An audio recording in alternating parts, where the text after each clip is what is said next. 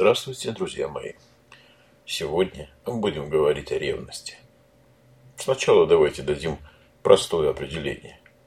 Ревность – это болезненное чувство нарушения вашего права собственности, которое вы распространили явно или скрыто на своего партнера.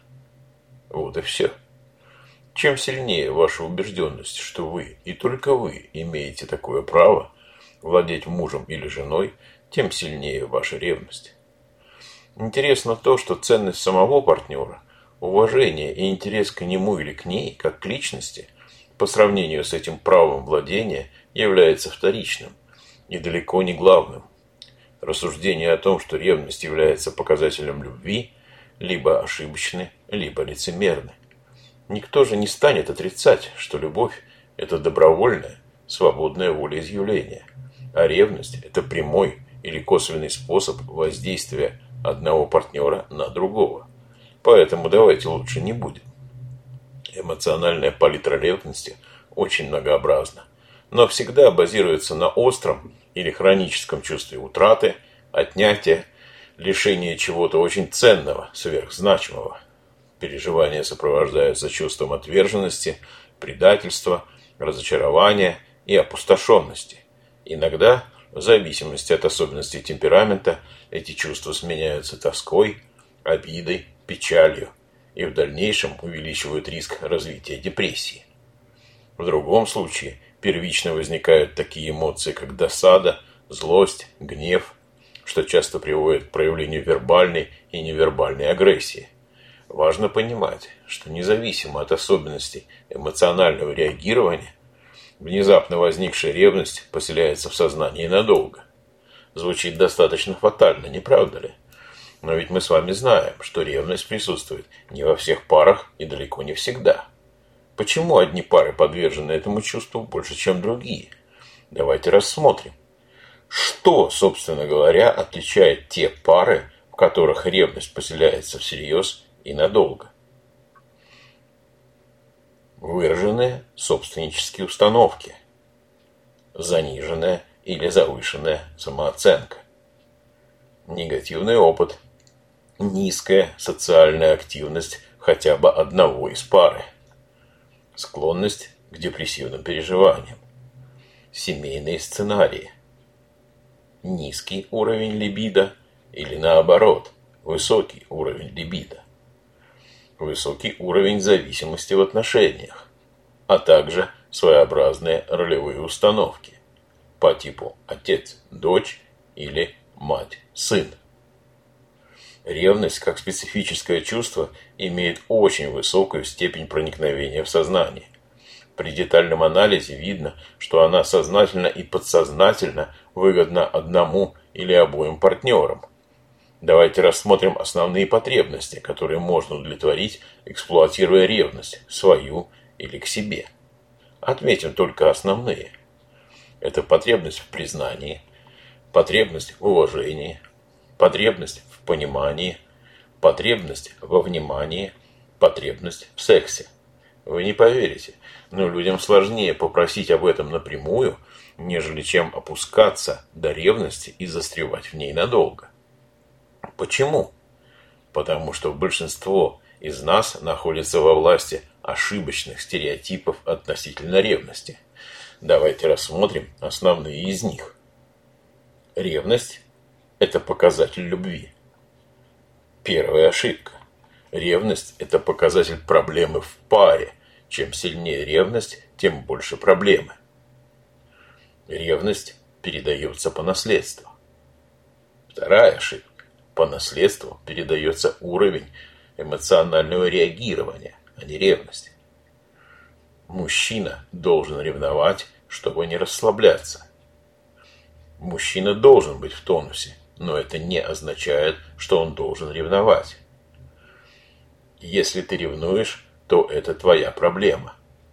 Ревность – это проблема пары, если вы оба хотите сохранить отношения. Если ты ревнуешь ко мне, то твоя ревность – это моя проблема. Еще раз подчеркиваю, ревность – это общая проблема, если вы хотите быть вместе. Ревность – это данность, с которой надо мириться. Данность, друзья мои, то, что ревность – это проблема, а мириться надо друг с другом. Ревность – это адреналин, необходимый для отношений. Для отношений ревность – это яд. Просто его действие проявляется не всегда сразу. Ревнуют все, но по-разному проявляют свою ревность. Все могут ревновать по-разному, а вот ревнуют на самом деле далеко не все. Итак, давайте признаем, что в современном обществе существуют довольно устойчивые стереотипы по поводу ревности. По почему мы их поддерживаем? А вот почему. От ревности избавиться сложно. И давайте я сейчас перечислю основные стереотипы. Ревность формирует либо образ жертвы, либо образ агрессора. И это действительно жесткий стереотип, из которого выйти сложно. Ревность э, является проекцией отношения к себе и основной психолог... и основой психологической зависимости одновременно. Мы ревнуем и избавиться от этого чувства не можем – Соответственно, мы еще более зависимы от партнера, от его поведения и так далее и тому подобное. Ревность ошибочно является социально одобряемым сценарием поведения, показателем страсти и любви. Об этом мы уже говорили. Ревность создает чувство вины у обоих партнеров и дает им возможность манипулировать друг другом. Это правда. Независимо от того, является ли ревность взаимной или только со стороны одного партнера, это открывает огромную перспективу для манипулирования.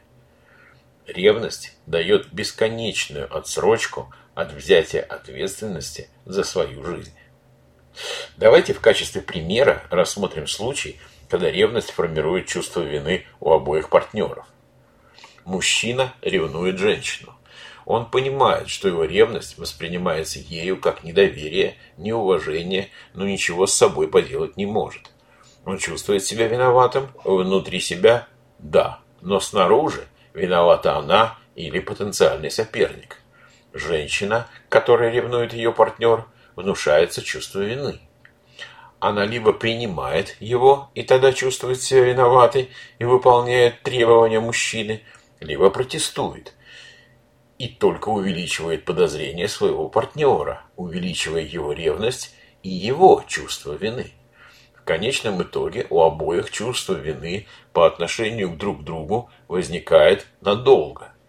Такая ситуация дает обоим возможность прекрасно манипулировать, ставя ультиматумы и запреты. Скажите мне, что связывает этих людей? Ревность и чувство вины. Любят ли друг друга эти люди? решайте сами. Другой пример. Когда ревность является универсальным оправданием, позволяющим не брать ответственность за свою жизнь.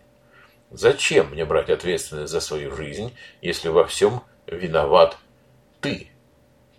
Причем, как это ни странно, ответственность не берут оба партнера. И тот, кто ревнует, и тот, кого ревнуют. Примеров можно приводить много. Для нас с вами – Принципиальным моментом является понимание того, что при всей болезненности переживания люди предпочитают ревность разрыву отношений. Теперь пришло время поговорить о плате. Плате за ревность. Наивно предполагать, что платит только ревнивец. Платят оба, но по-разному. Ревнивец платит прежде всего своим здоровьем. Продолжительность жизни такого страдальца, говорю без всякой иронии, на 10-15 лет меньше, чем неревнующего человека. Основные заболевания по данным Ассоциации семейных психотерапевтов Европейского Союза. Для него это гипертоническая болезнь, стенокардия, онкологические заболевания, язвенная болезнь желудка и двенадцатиперстной кишки, нейродермиты, острый психоз, суицидальная настроенность, алкоголизм или наркомания человек которого ревнует, платит прежде всего состоянием своей психики. Обычно это депрессия, невроз навязчивых состояний, астенический синдром, хронический стресс. На вопрос, лечится ли ревность, однозначно ответ дать невозможно. Во-первых, потому что нужно различать ревность как психологическую проблему и патологическую, бредовую ревность как психическое заболевание. Если первый вариант можно проработать и побороть, то второй вариант можно только коррегировать при помощи фармакологических препаратов. Во-вторых, нужно точно понимать, какая цель преследуется.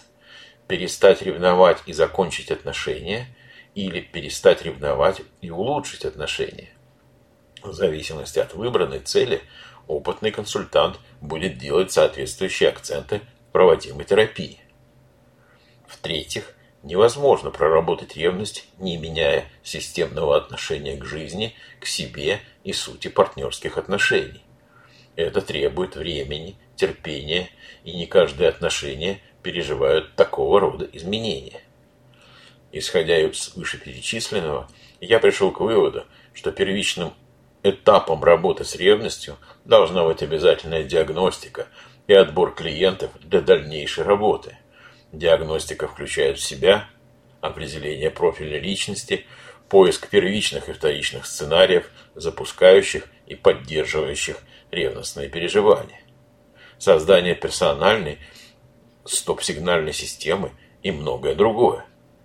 Хотите вернуть гармонию в свою жизнь, обрести уважение и доверие, прекратить ревновать, по-другому реагировать на ревность, рекомендую вам обратиться за профессиональной психологической помощью.